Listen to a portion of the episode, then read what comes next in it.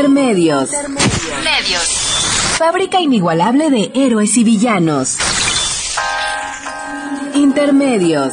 Los medios son más que el cuarto poder. Intermedios. Con Tania Rodríguez y Juan Manuel Valero.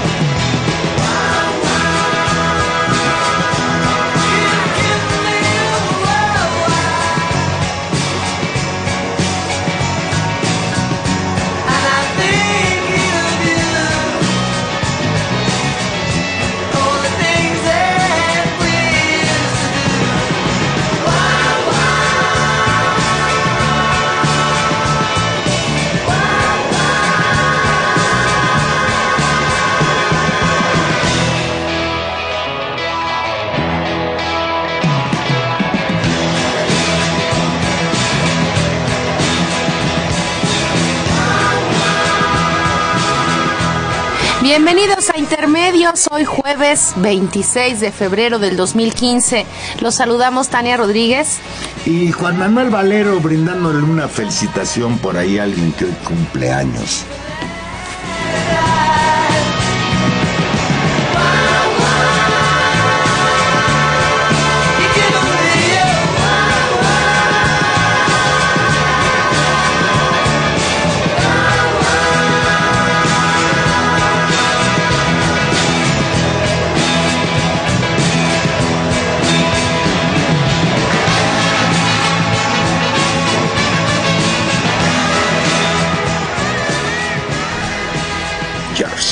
George Harrison. Aquí estábamos ca- categorizando los Beatles antes de entrar al programa. Antes decían el más buena onda de los Beatles. Ayer- pues yo no sé si el más buena. años, ¿no? Gilberto, cumplió años ayer, ¿verdad? ¿Cuántos cumpliría si 76? Madre mía. Ay, Dios, ¿cómo pasa el tiempo? Sí, pues no, no sabemos si es el, cada quien tiene ahí sus sus sus fobias y sus filias con, con estos perso- con estos cuatro personajes. Sin duda yo sí creo que era el más guapo, eso sí, ¿no? Pues yo, prefiero, yo prefiero a los Rolling. Tania, Bueno, pues hoy se cumplen cinco meses del asesinato y desaparición forzada de los estudiantes de la normal rural de Ayotzinapa. Aquella noche amarga del 26 de septiembre de 2014 en Iguala. Cuatro estudiantes murieron, tres esa misma noche, uno después aparecieron sus restos, se pudo comprobar que era uno de ellos y todavía sabemos, sin saber a ciencia cierta, qué sucedió con los otros 42 que siguen en calidad de desaparecidos. Hoy hubo movilizaciones en todo el país, una manifestación aquí en la Ciudad de México que partió del Ángel de la Independencia y llegó a las inmediaciones de Los Pinos. Hasta ahora no tenemos noticias de que se pueda reportar que hubo hechos de violencia.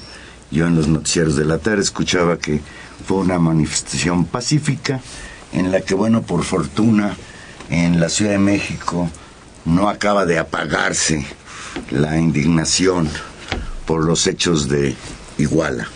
sí, Juan Manuel. Sin embargo, en Guerrero y en ot- particularmente en Guerrero las las la confrontación, los conflictos, las manifestaciones, pues no solo no se apagan en función de, de lo ocurrido, pues hace hace ya cinco meses por, por la desaparición de los normalistas, sino que se complican con nuevas, con nuevas aristas del conflicto, con viejos problemas estructurales y con nuevos conflictos nacidos, pues también en buena medida del efecto desestabilizador que, provocó el caso Iguala en el gobierno de Peña Nieto y que sin duda alguna eh, puso en crisis buena parte de su prestigio nacional e internacional.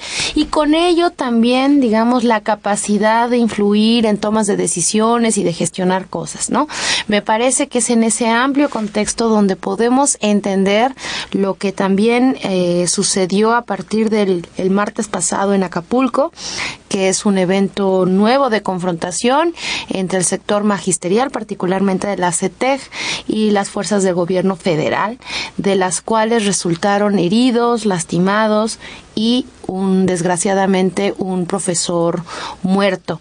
Una confrontación complicada que articula digo este descontento por lo de Iguala pero también descontentos que tienen que ver con una situación estructural que tiene origen digamos en en la política educativa nacional que se precipita justamente con la reforma que trataron de hacer y el control pues de una reforma laboral, digamos, a los profesores, que se ve afectada fundamentalmente a la vida cotidiana de los profesores y en este caso a la ausencia de salarios, ¿no? A que no les están pagando.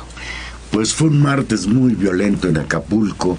Más de 500 policías federales desalojaron con extrema violencia, a toletazos y con gases lacrimógenos a alrededor de 5.000 maestros de la Coordinadora Estatal de Trabajadores de la Educación en Guerrero y del Sindicato Único de Servidores Públicos del Estado de Guerrero.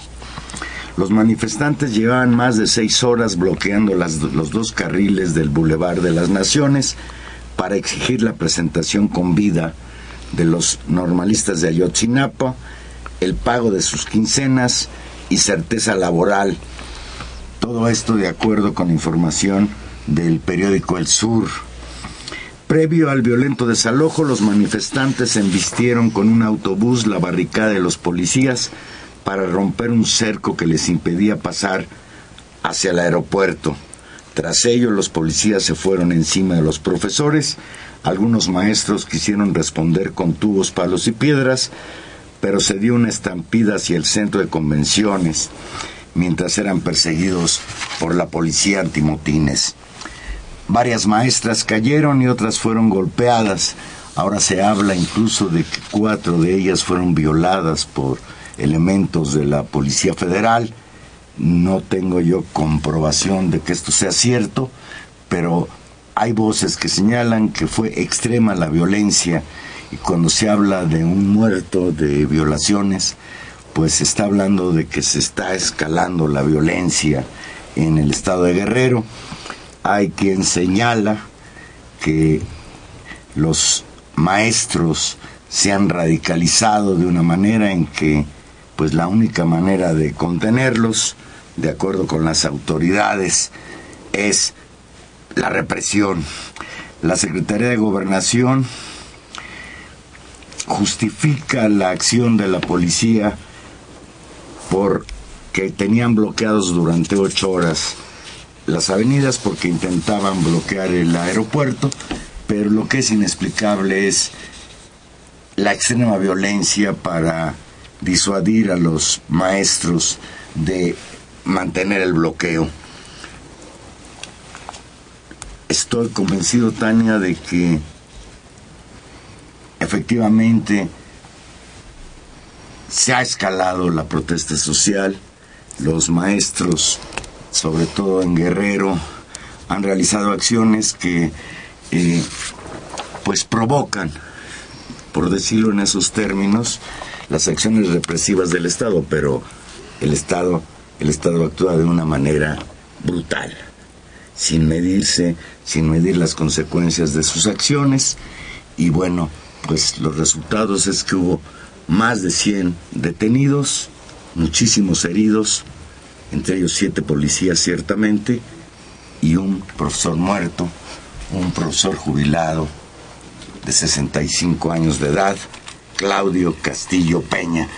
Tenemos en la línea telefónica a Juan Angulo. Juan Angulo, buenas noches.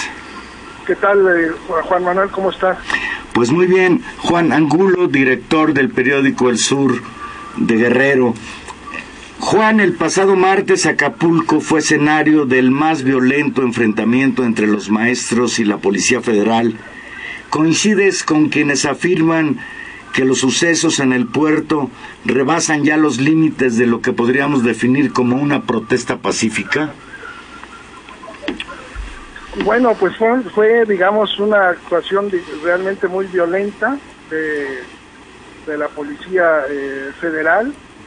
Eh, se está mencionando, bueno, que, eh, bueno, nosotros lo, lo, comentamos también, hubo cinco o seis momentos de diálogo durante la protesta. La protesta duró desde la una de la tarde, comenzó la, una marcha hacia un centro de convenciones que se llama Mundo Imperial, vecino del aeropuerto. Eh, tenían allí una cita los maestros con el subsecretario de Gobernación Luis Miranda para, eh, eh, digamos, tener garantías de que no iba a ocurrir que dejaran de pagarles sus salarios como ocurrió en enero, en la segunda quincena de enero, y también que se garantizaran las plazas de más de 20 mil maestros, sobre todo trabajadores de intendencia y de administración, personal de apoyo que se llama. Entonces este, este era el motivo de la marcha, no era eh, tanto lo de los 43 normalistas, aunque también era una demanda, y participaban no solo maestros de la CETEC, sino maestros de un sindicato de empleados públicos del gobierno de Guerrero que se llama SUSPEC. Eh, se, está, se habla mucho de que, bueno, este camión que embistió a los, a los policías federales. Policías federales, que fue el detonante de la actuación eh, policíaca, pero eh, pues, cada vez queda más claro que este camión también sorprendió a los propios manifestantes, es decir, no eh, eh, pasó por en medio de, los manifestantes también, que los que estaban en las primeras líneas se vieron igualmente sorprendidos de que este camión se estuviera moviendo, ¿no? Entonces, desde ese punto de vista, eh, contestando a tu pregunta, no parece, no parece que hayan ido los manifestantes en plan de tener un enfrentamiento violento con los policías, sino que esto fue, digamos, algo circunstancial, ¿no? De todos modos, sí creo que fue, ha sido, sí es, más bien no creo, sino sí es claro que se trata de el enfrentamiento mayor que ha habido en todos estos meses entre manifestantes y policías federales buenas noches, Juan Angulo. Lo saluda Tania Rodríguez. Eh, nos aclara mucho este, este primer panorama. Yo le preguntaría ahora los saldos concretos de este enfrentamiento. Creo que nos ha pintado eh, con complejidad el, las razones y las condiciones, digamos, que, que, tenemos de lo que pasó el martes. Y también ha habido mucha, digamos, confusión en términos de los números que se dan tanto de heridos, eh, de otros hechos incluso se hablaba en algunos medios de, violaciones o de denuncias de violaciones y por supuesto también las condiciones de la muerte del profesor Claudio Castillo Peña.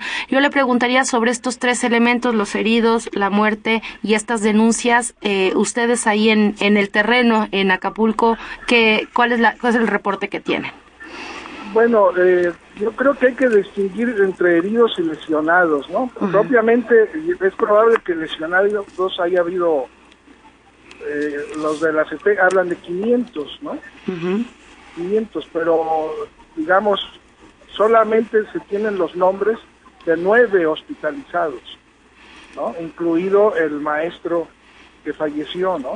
Digamos, serían propiamente los heridos Puede ser que haya otros heridos que no hayan este, querido ser atendidos en algún hospital por alguna razón, ¿no? Pero digamos que en términos de cifras que se están manejando son esas, ¿no? Nueve, nueve hospitalizados que se entiende con, digamos, lesiones más graves que ameritan, pues, precisamente una hospitalización. Eh, detenidos, bueno, hubo 106 detenidos, ya todos están libres, siete de ellos con esta eh, figura que se llama reservas de ley, es decir, que pueden ser citados o detenidos en cualquier momento de nuevo, ¿no? Y entre estos siete estaría incluso el chofer del camión. No tenemos la certeza de que el chofer del camión siga detenido, es más, lo que se sabe es que estaría hospitalizado o que ya incluso es parte de los que salieron libres también. Hay una cuestión que es importantísima. Los manifestantes, los profesores de la CETEG señalan con toda claridad que la agresión, los golpes que le provocaron incluso una fractura en el cráneo al profesor Castillo Peña, fueron los que le provocaron la muerte. Eh, horas después, al día siguiente, la madrugada del, del miércoles, ya hospitalizado. Por su parte, el comisionado nacional de seguridad, el señor Monte Alejandro Rubido, informó eh, la tarde del, del miércoles que el maestro Claudio Castillo Peña no murió por el enfrentamiento entre los integrantes de la CETEG y agentes de la Policía Federal, sino que fueron circunstancias diferentes e incluso afirmó categóricamente este señor comisionado nacional de seguridad que el profesor no tenía eh, fractura de cráneo. Sobre, esta, sobre este debate ahora en torno a las condiciones en las que murió el profesor Claudio Castillo Peña. ¿Tú qué sabes, Juan? Mira, lo que dijo el, comisionado ayer que murió por aplastamiento, ¿no? y hoy eh, no sé si el comisionado Galindo o alguna fuente de la Policía Federal estuvo diciendo en los medios que murió como atropellado por alguno de los vehículos que este, eh, eh, traen los manifestantes, ¿no? Que tienen retenidos los manifestantes. Eso es lo que se ha estado diciendo hoy. Nosotros, nuestros reporteros, nunca vieron de, abajo de la camioneta al maestro Claudio. Nunca lo vieron. ¿no? Entonces, eh, ¿cómo puede ser atropellado alguien que no está en la calle? ¿no? Se dice que está arriba de un que está arriba de un vehículo, ¿no? Ahora, lo que es cierto es que mira, fue tan brutal, así no sé, están diciendo es que los policías justificando, ¿no? De que es que les aventaron el camión, es que son seres humanos, es que reaccionaron, pero me cuentan los colegas de otros periódicos y los nuestros que estuvieron ahí, un reportero nuestro fue eh, golpeado, eh, él quedó en medio de los dos grupos cuando empezó eh, esta arremetida de los policías, estaba tomando gráficas, se le fueron encima los policías, le destruyeron eh, su cámara, lo inmovilizaron. Él nos dice, y bueno, acá los colegas tienen experiencia y los fotógrafos empezando, o, más que los, los reporteros, eh, por su propia labor, nos dice que no había visto una eh, reacción tan brutal como la que tuvieron los policías federales esa noche. Y todos los colegas corrieron, corrieron, si, te, sigan, si se fijan en todas las imágenes, no hay imágenes así directas del momento de la golpiza. ¿no? Hay imágenes difusas, lejanas, pero no como en otras ocasiones de que se ve con mucha claridad cómo están golpeando los policías a, a la gente, en este caso a los maestros. Entonces no tenemos la certeza, no tenemos un testigo que nos diga yo vi cuando golpearon al maestro Claudio, ¿no? Hasta inmovilizarlo, ¿no? Eso es la, eso es lo que está diciendo este, las dirigentes de la CT que, que estuvieron allí. Lo que sí nosotros podemos decir con mucha certeza es que el maestro Claudio nunca estuvo debajo de la camioneta, ¿no? Entonces no pudo morir atropellado y hoy publicamos una fotografía en la primera plana del periódico de un, de un mando de la policía federal eh, custodiado por un eh, grupo de, de, antimotines detrás de él, está abriendo la puerta de la camioneta donde estaba el maestro. Y se entiende que el siguiente momento era cuando lo bajaron, ¿no?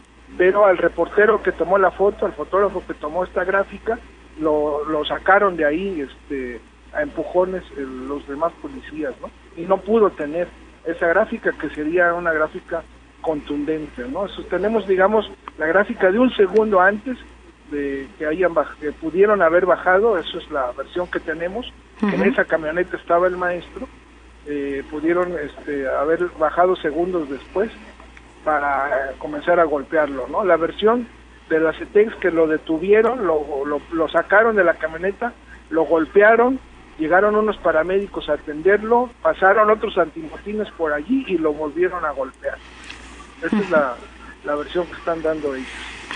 Ay, eh, Juan Angulo, qué, qué relato. Eh, también eh, hay otra serie de denuncias que, que aparecieron fundamentalmente hoy con respecto a denuncias de violación y desapariciones. Bueno, ayer, ayer la CP dio una conferencia de prensa y habló de abusos, de maltratos a maestras, ¿no? No usó la palabra este, específicamente de violación. Ya. Pero hoy, hoy ya, este, entendemos que porque maestras ya se los dijeron, se los habrían dicho, están señalando de que, de, que cuatro de ellas fueron violadas, ¿no? Pero esto, digamos, es una noticia de hoy, de, no, de, ayer, el, recuento de daños que hizo la dirigencia de la CP habló de abusos y maltratos a maestros. Juan. sería gravísimo, ¿no? Sería gravísimo, sí, por eso lo pregunto, porque, porque nos pone una dimensión y, y, es inevitable en el caso de la Policía Federal que recordemos el comportamiento del, bueno, lo sucedido en Atenco, o sea que digamos, no, no, digamos, ante esta denuncia lo que, lo que nos viene a la mente es lo sucedido pues hace, hace varios años, ¿no? Y con las años después y regresan esas Exactamente, ese fantasma. Y, y por la otra, y, y por último, el, el tema de los desaparecidos eh, la CETEGA hay como, como algo que también se ha jugado en las redes sociales, en las denuncias, pero a, ciencia cierta, está, eh, ustedes también qué reporte tienen. Perdón, Tania, desde ayer mencionaron que no encontraban a 13 maestros, ¿no? Ajá. Pero no tenemos nosotros tampoco mayor información. Ok. Juan, en la mañana escuché yo una entrevista en MBS Radio del secretario de Educación del Estado de Guerrero, Salvador Martínez de la Roca, en la que Martínez de la Roca señalaba que efectivamente sí era reprobable, digamos, la radicalización que habían cobrado los maestros, pero por otro lado que era terriblemente reprochable la brutalidad con la que había actuado la policía el martes y que además pareciera que el gobierno federal como que le está echando gasolina al fuego, al fuego que ya arde en Guerrero desde el pasado 26 de septiembre, con esto que tú comentabas, el no pagarle a los maestros, el eh, cerrar plazas. Martínez de la Roca se quejaba de que incluso la Secretaría de Educación Pública eh, y la Secretaría de Hacienda redujeron el presupuesto para educación etcétera. Parece que hay un rompimiento entre el gobierno federal y el gobierno interino de Rogelio Ortega, a quien acusa Peña Nieto, incluso lo dijo casi textual ahora en la reunión de la CONAGO en Durango, de que pues están haciendo patos o, nadan de muertito, fue lo que textual dijo Peña Nieto. ¿Cómo ves esta contradicción entre el gobierno estatal y el gobierno federal respecto a, la problemática de Guerrero? Bueno, en, particular el secretario de Educación, Martínez de la Roca, ha sido muy claridoso, ¿no? Ha sido muy claridoso desde que comenzó el conflicto. Eh, él lo anticipó. Eh, es algo realmente que no se entiende cómo en el contexto de Guerrero, que está en la mira de la opinión pública nacional e internacional eh, por el caso de los normalistas de Ayotzinapa y en medio de esto dejan de pagarle a más de 20 mil maestros una quincena, ¿no? Están esperando en sus cuentas bancarias que les depositen la quincena por la que ya trabajaron y resulta que no les llega, ¿no? Es, una medida de no sé si perversa o, de una ineficiencia este, administrativa y política del tamaño del mundo, ¿no? Y bueno, y salieron a la calle ya no solo los que habían salido a la calle tradicionalmente por lo de los por lo de los normalistas, o la CT siempre radical, sino que salieron a la calle también ya los maestros y trabajadores de la educación que antes dependían del gobierno del estado, que están agrupados en este sindicato SUSPEG, ¿no? El mismo CENTE, la misma, los mismos este, maestros del sindicato institucional salieron a la calle, bloquearon la costera dos o tres este, días eh, eh, después de que no se les pagó la quincena, ¿no? Entonces, eso hizo crecer al movimiento de la CT esta, eh, esta medida de no pagarle a los maestros, ¿no? Entonces, no sé, no sé cuál es la, la estrategia, pero eh, sí es, tiene razón el secretario. Eh, y el problema persiste, Juan Manuel Tania, el problema persiste. Por eso fue la marcha del martes, porque el gobernador apenas en la semana pasada declaró que solo está garantizada las quincenas de marzo. ¿sí? Que después de marzo ya no se tiene nada en el fondo, unos fondos que hay para la educación o eh, un lenguaje burocrático que utilizan en las dependencias, que no están garantizado el pago de los maestros. Por eso son estas movilizaciones.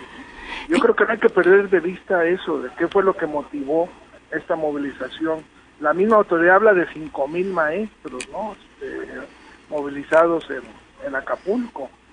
Eh, no por lo de los 43, insisto, ¿no? sino por esta demanda de reconocimiento de sus plazas y de garantía de que no van a dejar de pagarles otra vez.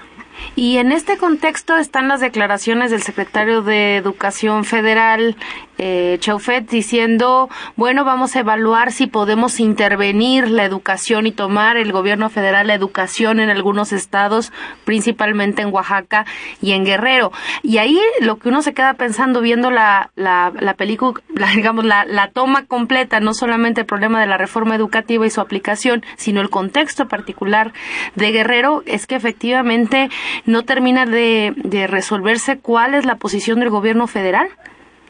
No, pues parece ser que es una posición de endurecimiento, ¿no? de, enfrentar a estos maestros, ¿no? No, sé este, qué esté pensando, ¿no? ¿Quiénes van a dar clases? son maestros, son maestros que formó el sistema de educación pública del Estado mexicano. Claro. Que las formó en sus normales.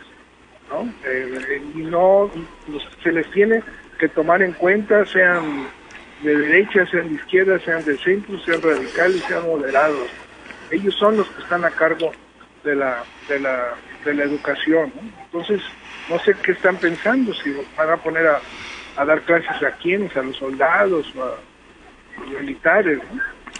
Eh, y sí tienen un sector de la población que se eh, está, digamos, inconforme con los bloqueos, con, los paros, con las manifestaciones, pero también hay otro sector que los apoyan. Si estuvieran totalmente aislados, ya los hubieran este, eh, eh, dominado, ya los, ya los hubieran controlado, ¿no? Entonces tienen un apoyo una base social fuerte también la coordinadora de, de, maestros de Guerrero y te digo, se, ahora apoyada también con maestros que antes no se movilizaban, sino hasta que les eh, dejaron de pagar sus quincena. Además, eh, otro elemento importante es que a raíz de, de estos hechos violentos del martes, de la represión policíaca, pues ha crecido también la radicalización de los maestros del gremio en Oaxaca, en Chiapas, en Michoacán, incluso el día de hoy en las jornadas de acción global por Ayotzinapa cinco meses de los hechos de Iguala, pues hubo también manifestaciones de toma de ayuntamientos, de toma de, de casetas, de carreteras, etcétera, etcétera, en Michoacán inclusive. Y bueno, eh, te, te, preguntaríamos finalmente, eh, Juan, esta postura de los profesores del estado de Guerrero que eh, es secundada por otros sectores, no solo en guerreros y no solo maestros, en otros lugares del país, sobre la cuestión electoral. Eh, ¿Qué tanta fuerza tiene el movimiento magisterial para definitivamente impedir que se realizaran los comicios eh, de julio próximo?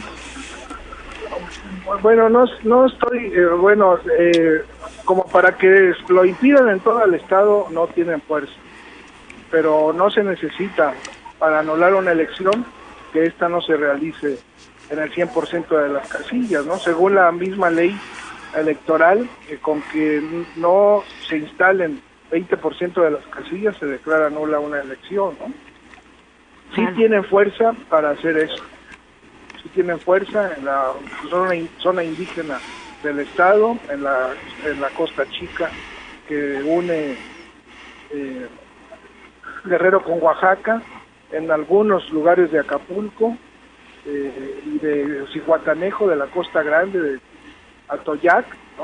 Entonces, no sé cómo lleguen a ese momento, pero si ese es el propósito y, y no se han resuelto sus demandas y además toma en cuenta que esta, esta postura de no, no elecciones no solamente de la CETEC, sino hay otros sectores en el país que están enarbolando eh, más o menos la misma demanda, Javier Sicilia, algunos eh, eh, sacerdotes de la Iglesia Católica, otros movimientos. Alejandro Solalinde, etcétera, sí. Sí, sí, entonces, claro, entonces no hay que perder de vista, ¿no? Esa posibilidad, ¿no? De que si llegan con fuerza, llegan con ese propósito, pueden, eh, pueden, eh, digamos, eh, por ejemplo, el mismo Instituto Nacional Electoral, sus, los distritos que tienen en estos lugares conflictivos han declarado como de emergencia, les llaman secciones de atención especial, en algún caso hasta el 100% de las casillas del distrito. Claro. ¿no? Eh, es decir, ¿qué quiere decir? Que hay, hay este, ciudadanos que no quieren ser funcionarios de casilla, o porque tienen miedo, o porque apoyan a la gente que está en contra de las elecciones. Claro. Entonces es algo muy, tan, muy, muy tangible esto, ¿no? Es decir, cómo se tardaron para capacitar a los capacitadores y a los supervisores electorales y cómo las dificultades que están teniendo para elegir a los funcionarios de las casillas. Juan, finalmente, la jornada de hoy, esta acción global por Ayotzinapa, ¿cómo se vivió en el estado de Guerrero?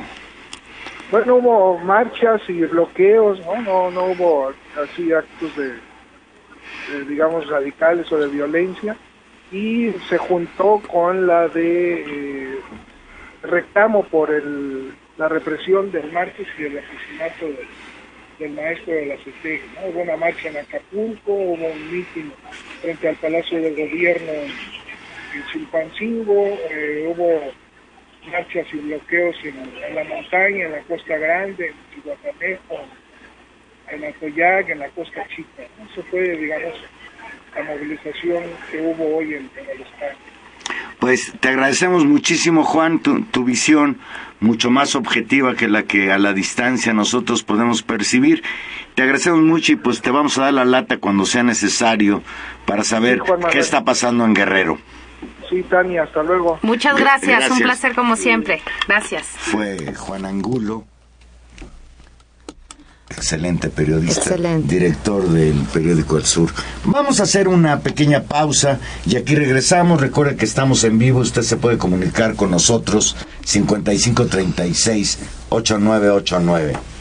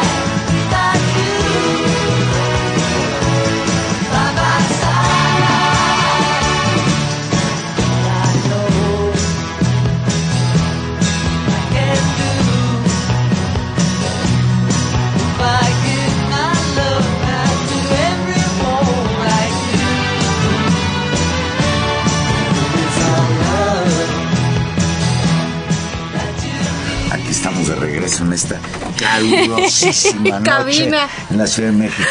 Bendito el calor, yo prefiero el calor. Sí, no, nos llegó la primavera muy Dice bien. Máximo García, hola Máximo, que nos llama de Venustiano Carranza, dice, yo apoyo a los maestros porque son la voz del pueblo, deberíamos apoyarlos para lograr que cambie la situación de este país. Sara García de Benito Juárez, ¿podría hablar del Frente Popular Francisco Villa y su injerencia en los movimientos sociales? Pues, pues sí podríamos decir que es un grupo muy violento, ¿no? Pues tiene dos secciones, ¿no? Tiene dos secciones, una muy ligada al PRD y otra que tiene, digamos, otro tipo de política, eso como más, más radical. Más de confrontación. Y sí, y digamos, pues gestionan algunas áreas de, de la ciudad con, con peticiones de vivienda, ¿no? Los famosos taxis.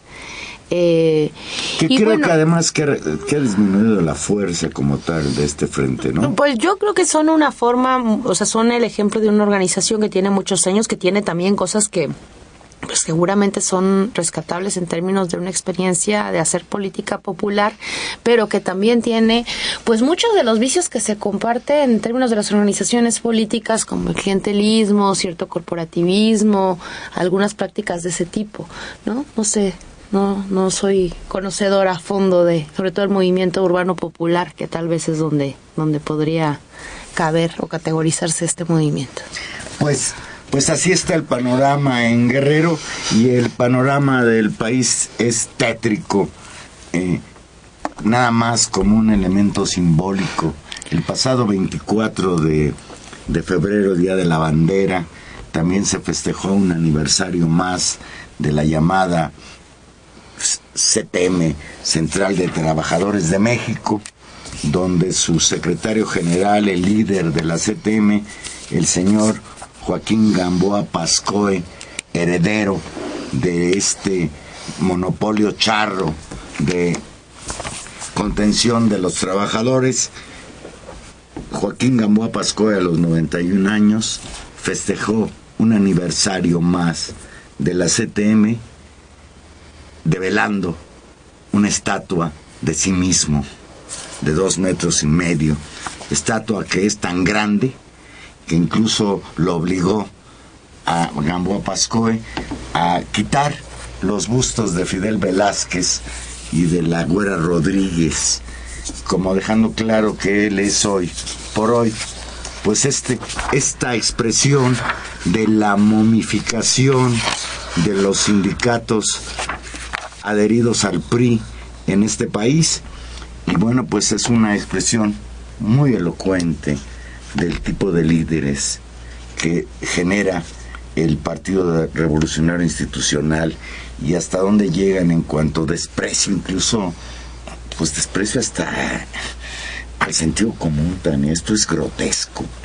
En, en un país como este, en un país en que cada vez las condiciones de los trabajadores son más precarias, que surja un tipo de esta calaña a auto elogiarse. Elogiarse, ¿sí? Es incluso expresión de una patología y bueno, pues no tiene la culpa Joaquín Gamboa Pascoe.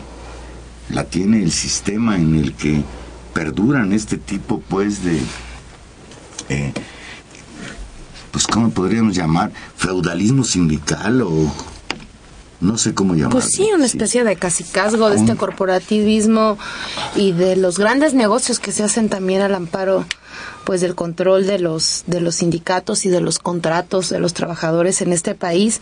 Y, y yo creo que tú lo dices bien es decir es la muestra de digamos del, de la ausencia absoluta del nuevo PRI es un símbolo que nos recuerda esta parte como esclerótica del sistema político mexicano pero que al tiempo combina perfectamente con nuevos liderazgos priistas tales como, no sé, como Gutiérrez de la Torre o otros personajes con los gastos de los gobernadores, bueno, con la suntuosidad de las casas, pues del propio presidente de la República, que nos pone eh, en la mesa, digamos, pues eh, ejemplos de, corrupción y eso, de, sobrevaloración, de derroche de, los recursos públicos en beneficio de sí mismos y de sus familias, ¿no? Eso, eso es lo que yo creo que queda, queda ahí.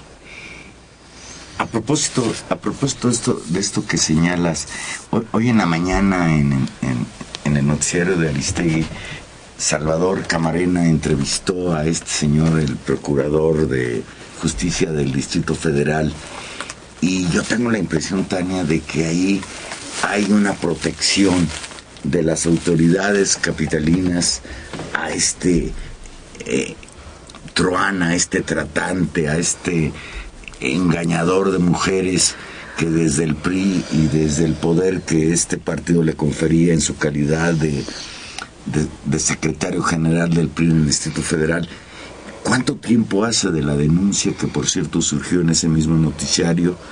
Y parece que no hay, que no hay absolutamente ninguna voluntad de castigar actos como estos grotescos de, pues, de prostitución en el seno del Partido Revolucionario Institucional. Sí, sin duda, Juan Manuel, yo creo que es, es una muestra más, es un absoluto despropósito la estatua y es un absoluto despropósito, no solamente que no se haga justicia y se dé causa legal a denuncias que ahí están, no solamente en términos periodísticos, sino a denuncias en el orden de lo judicial, que eso es, eso es importante, sino a que puedan seguir operando en términos políticos con influencia, con poder, candidaturas y gente de confianza pues en, en la estructura del partido en la ciudad, ¿no? Yo creo que eso es lo que lo que hay que hay que recuperar este consabido pacto como de impunidad.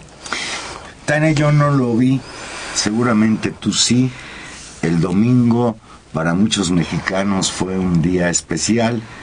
El cineasta Alejandro González Iñárritu se convirtió en el segundo director mexicano en conseguir un Oscar y creo que el primero en conseguir el Oscar por la mejor película, esta famosa película. Y no solo eso, sino por el mejor guion. Entonces se llevó no uno, no, se llevó cuatro, cuatro. ¿Y dónde dejas la fotografía del Chivo Lubeski? Pero bueno, González Iñárritu se llevó tres. Ah, el tres. Eso estoy diciendo. Pero su película cuatro. Exacto. bueno, pero Finalmente, pues el mundo es eso, el mundo es un espectáculo. Quizás eh, el evento del Oscar sea uno de los eventos que más millones de gentes ven. No sé si comparable a un mundial de fútbol o a las Olimpiadas. No, no tanto, pero sí. No sabemos si tanto. Pero sorpresivamente, Alejandro González Iñárritu en su mensaje al recibir la, la estatuilla que le daba a su película el Oscar, dijo lo siguiente, quiero dedicar este premio a mis compatriotas mexicanos, los que viven en México, ruego que podamos hallar y construir el gobierno que nos merecemos. Iñárritu tampoco se olvidó de sus compatriotas inmigrantes, él es un inmigrante, y dijo textual, y a los mexicanos aquí que son parte de la última generación de inmigrantes, rezo para que los traten con la misma dignidad y respeto que los que vinieron antes y construyeron esta increíble nación de inmigrantes. Pues bien, ¿no? Bien por Ay, fantástico. que pues aprovecha que tiene hoy pues una influencia porque es una una celebridad y lanza un mensaje que es muy curioso. Yo creo que el gobierno no entiende que no entiende. No entiende que no entiende. O es eh, cínico. Fíjate, es, eh, no sé si es cinismo ya.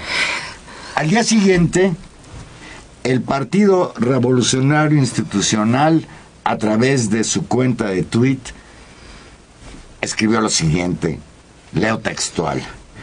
Coincidiendo en el orgullo mexicano, es un hecho que más que merecerlo, estamos construyendo un mejor gobierno. ¿Qué tal? No, pues es, es eso, no entender que no entender o jugarle al jugarle al, al bobo, hacerse loco, ¿no? Con una declaración absolutamente clara, contundente en su significado y por supuesto que súper merecida el, el los Óscares para Gonzalo González Iñárritu. La película es fantástica. Si no la han visto, véanlo, claro, desde que la estrenaron hace varios meses. Yo, la voy a ver. No vi el Oscar, pero sí voy a ver la película. Eh, es, es, es muy interesante porque además logra discutir temas que no necesariamente son los que nos encasillan como latinos o como un cine que se espere de un director mexicano, digamos, que, que, esté ahí en, en su función de mexicano. Discute temas de lo más, digamos, universales, con mucha inteligencia, con mucha audacia, y yo creo que eso eh, en sí mismo es fantástico. Si eso además viene acompañado, esa inteligencia, pues de un posicionamiento que usa una tribuna importante para señalar eh, pues una necesidad urgente en nuestro país, pues me parece un, un doble, un, una doble felicitación porque, no, es necesario. que no pensemos millones de mexicanos yo pienso, honestamente, que los mexicanos no nos merecemos este gobierno, no nos merecemos que este partido corrupto haya regresado al poder. Felicidades a González Iñárritu por el Oscar y por el valor de aprovechar ese foro para pues decir verdades. Y bueno, pues si de decir verdades se trata, el lunes el lunes el Papa Francisco, el Papa, el Santo Padre que vive en Roma, le mandó un correo electrónico a un amigo, a un amigo argentino, en el que le comenta el Papa y leo textual. Estuve hablando con obispos mexicanos y la cosa en México es de terror. Ante el crecimiento sin pausa del narcotráfico en Argentina, el Papa Francisco se manifestó preocupado por la situación en su país, él es argentino, y en una carta dirigida al legislador porteño Gustavo Vera, pidió, vuelvo a leer textual, evitar la mexicanización del país sudamericano. ¿Te acuerdas hace unos años que se decía y, a mí me parecía denigrante que cuando se hablaba de narcotráfico y violencia se hablaba de un proceso de colombianización y aquí incluso especialistas en, en problemas de seguridad advertían que México vivía un proceso de colombianización. Pues hoy resulta que el mal ejemplo a nivel mundial somos los mexicanos. Hoy, en términos del Papa, mexicanización equivale a corrupción. Bueno, y un proceso, y lo cual no significa que se hable mal en sí de los de los mexicanos. O yo creo que son procesos. No, yo no creo que el Papa haya ah. hablado mal de los mexicanos. Lo que dice es que este país está cayendo a pedazos. Que la, delincuencia y, que evidentemente la, cosa está de terror, pues yo creo que eso eso lo podemos aceptar todo. Lo que es escandaloso y es una ratificación en buena medida. Si el problema, ahora sí que el problema no es que lo diga el Papa.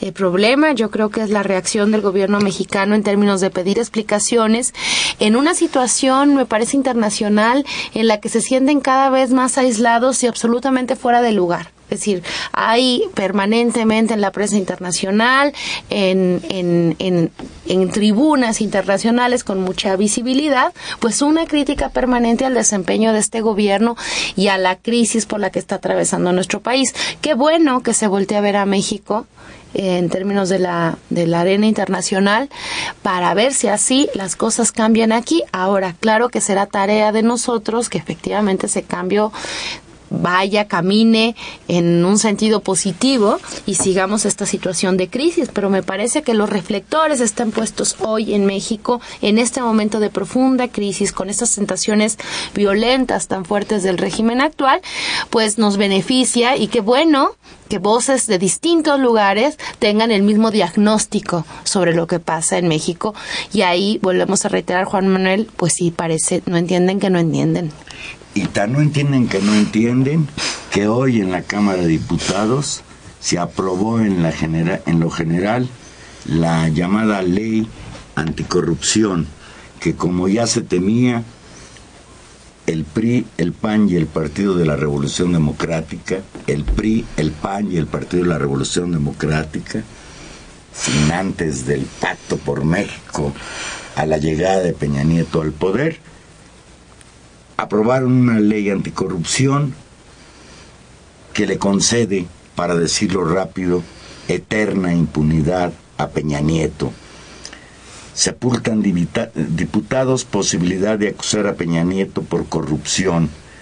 Las tres principales fuerzas de la Cámara de Diputados, PRIFAN y PRD, sepultaron la posibilidad de acusar administrativo penalmente por conflicto de intereses, tráfico de influencias o corrupción al presidente de la República.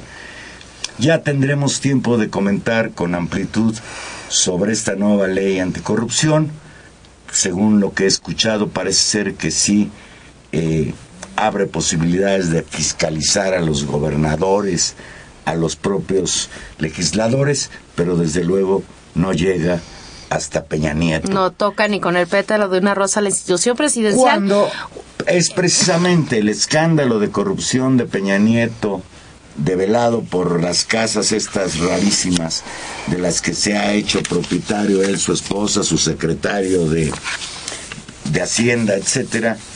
Eh, y bueno, pues en México parece ser que la lucha contra la corrupción es pura simulación. Pura simulación y aunque y, que se denuncia en términos de la autoría superior de la Federación, se han fiscalizado no solamente lo que promete el sistema anticorrupción, lo que se fiscaliza hoy donde no pasa nada. Por ejemplo, un botón, un botoncito nada más de 845 millones de pesos, 845 millones de pesos de la Cruzada Nacional contra el Hambre, que la secretaria Robles eh, simplemente... Rosario Robles.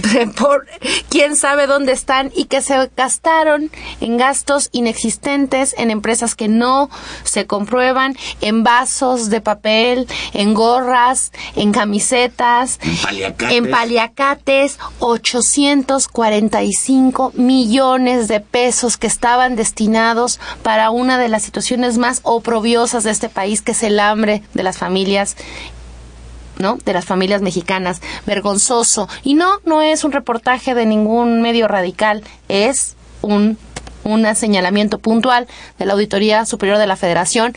Pero bueno, ya sabemos lo que dice el presidente. Yo creo que estará repitiendo. No te preocupes, Rosario. Sigue robando ¿Qué más al pueblo de México. Berta Martínez nos llama en Exahualcoyo. Dice, todo lo que pasa lo entiendo pero me pregunto, ¿cómo después de todo esto la gente sigue votando por el PRI? Simplemente eso no lo entiendo.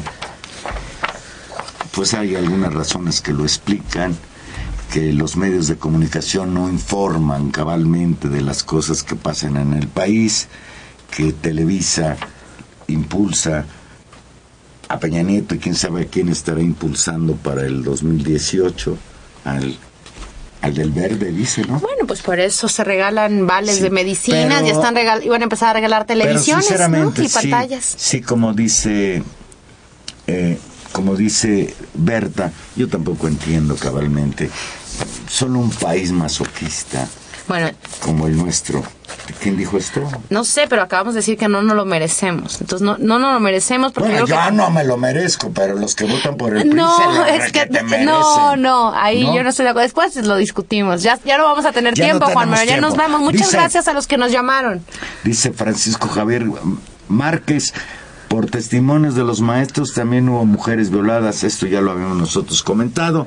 Pues agradecemos mucho la participación de Silvia García, de Manuel Munguía, hola Manuel, de Jaime Rojas, y ya comentaremos la próxima vez. Porque de la señora, de la señora Cárdenas, de la señora García. Un segundo, porque si no, los spots de los partidos políticos no podrán ser escuchados por ustedes.